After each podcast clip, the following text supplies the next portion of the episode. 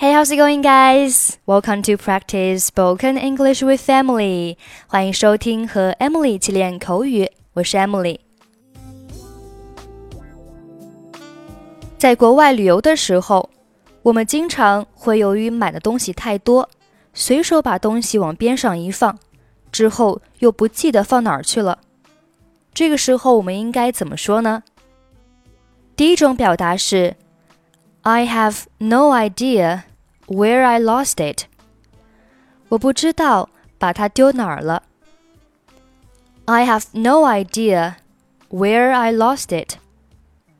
这里 have no idea 表示不知道，相当于 don't know。I have no idea where I lost it。我们一起来听第一段小对话。Where did you lose your purse？ 你把钱包丢哪儿了？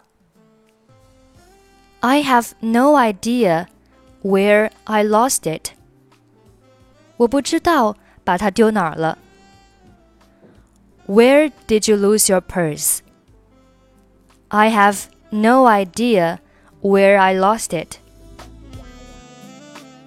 第二种表达是 I don't remember at all.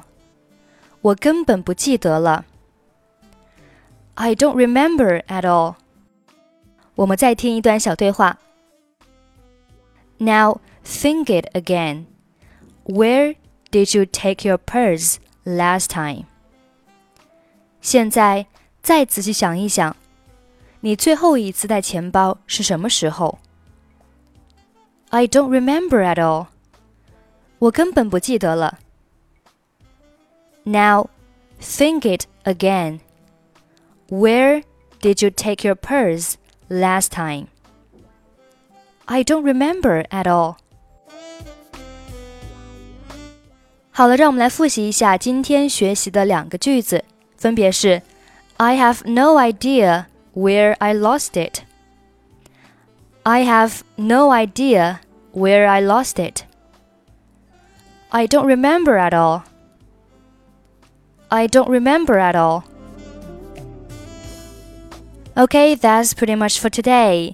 如果您想获取本期节目的跟读版本以及语音打分，欢迎您关注我们的微信公众号“英语主播 Emily”。